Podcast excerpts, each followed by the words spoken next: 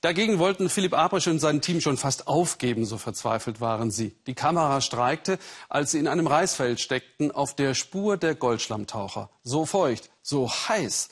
Aber dann klappte es doch noch. Hier im Südosten der Philippinen setzen Bauern für ein paar Krümel Gold ihr Leben aufs Spiel. Arbeiten auf dem Reisfeld, das klingt weder gefährlich noch besonders verwegen. Nur was diese Männer sich trauen, dafür braucht es verdammt viel Mut. Floranta Chamito und seine Kollegen sind Taucher. Taucher auf einem Reisfeld. Tief in der Erde suchen sie nach einem funkelnden Schatz, nach Gold. Wir haben eine Grube gegraben und komplett geflutet. So wird der Stollen stabiler. Ohne Wasser würde alles sofort über dir zusammenbrechen. Aber mit Wasser gefüllt können wir richtig weit in die Tiefe gehen. Die Filipinos sind schon immer einfallsreich gewesen, wagemutig und ein bisschen lebensmüde. Neun Meter tief haben sich die Männer ins Reisfeld vorgeackert. Einer muss nun in den Stollen hinab. Florante Ramito. Der junge Mann hat sich einen Atemschlauch über die Schulter gelegt und zwischen die Zähne geklemmt. An diesem dünnen Schlauch hängt jetzt sein Leben. Im Hintergrund surrt ein Kompressor. Er liefert die Atemluft. Für die nächste halbe Stunde gräbt sich Florante jetzt durch die Erde und füllt seinen Leinensack mit goldhaltigem Schlamm. Es blubbert auf dem Reisfeld wie kochendes Wasser. Jeden Tag aufs Neue ein kleines Abenteuer. Dabei ist Florante ein ausgesprochen bodenständiger Mensch, ein Familienvater. Die Ramitos leben bescheiden in einer Bambushütte. Aber sie alle, Mann, Frau und die fünf Kinder, teilen einen großen Traum. Den Traum vom funkelnden Gold, das alles im Leben wird einfacher machen. Immer wenn ich zur Arbeit gehe, denke ich an meine Kinder. Wenn mir etwas passiert, sind die Kinder auf sich allein gestellt. Dann sind sie ohne Vater.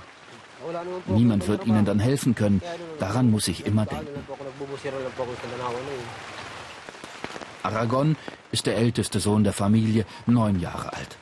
Manchmal hilft er seinem Vater bei der lebensgefährlichen Arbeit. Ich mache das gern, aber ich gehe auch gern zur Schule und lerne Philippinisch, sagt Aragon. Camarines Norte, ein Landstrich an der Ostküste der Philippinen, verarmt und vergessen, trotz der Schätze, die in der Erde schlummern. Überall in der Gegend haben sich die Goldsucher tief in die Erde gegraben, in den Palmenhainen und eben mitten auf den Reisfeldern. Der Job ist illegal, aber das hält die Goldtaucher nicht auf.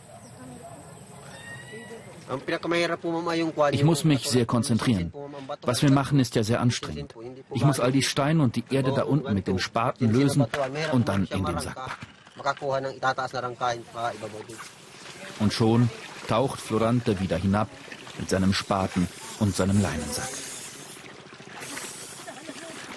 Hunderte Kilo Schlamm haben sie allein aus diesem Loch geholt. Nuggets, richtige Klumpen aus Gold, die hat hier aber noch niemand ans Tageslicht befördert. Allenfalls goldene Sedimente, die sich in all dem Matsch und Modder verstecken. Die Männer kneten die Erde mit Füßen und Händen, immer kleiner, immer feiner. Gleich, so hoffen sie, werden die ersten goldenen Körnchen in der Sonne blitzen.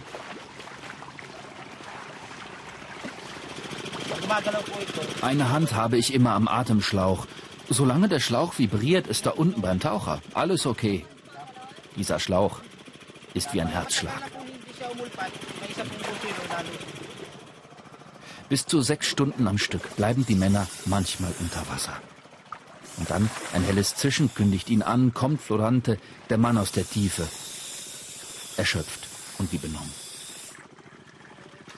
Das Tauchen nach Gold ist Schwerstarbeit. Immer wieder bricht ein Stollen ein und begräbt die Taucher unter sich.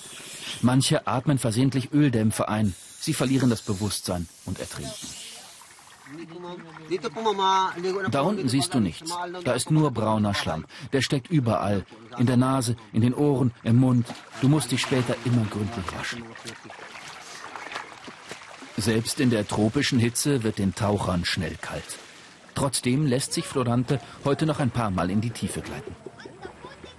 Auch Sohn Aragon ist jetzt aufs Feld gekommen, gleich von der Schule, und hilft den Männern, das Gold zu waschen. Ich habe ein bisschen was gefunden. Nicht viel, aber es bringt etwas Geld. Ein Hauch von Gold. Acht Familien müssen davon heute überleben. Vielleicht zwei Euro bekommt jeder, der mitgeholfen hat. Einmal ein richtig großes Stück Gold finden, dieser Traum vom Reichsein, bei einigen hat er sich erfüllt. Zwischen den wackeligen Bambushütten im Dorf stehen auch feste, schöne Steinhäuser. Das befeuert die Fantasie der Schurfer. Am Ende des Tages kommt der gefährlichste Teil der Arbeit, aber die Goldtaucher würden das nie so sagen. In der Hand von Aragon rollt eine kleine silbrige Kugel. Mit dem Quecksilber schmelzen sie das Gold im Brennofen zu einem kleinen Klumpen. Die Dämpfe sind hochgefährlich, sie schädigen die Nerven und das Gehirn. Das Quecksilber vergiftet die Menschen. Vielleicht können wir uns von dem Gold ein paar Hühner kaufen, sagt Aragon. Aber am liebsten würde ich gern irgendwann in so einem schönen Haus wohnen. Ein kleines Haus und ein paar Hühner, ein bescheidener Wunsch. Morgen wird Aragon dafür wieder früh aufstehen. Erst in die Schule, nachmittags zum Goldwaschen, seinem Vater helfen, der noch so häufig abtauchen wird in das Wasserloch im Reisfeld, ins Schlammbad der unerfüllten Träume.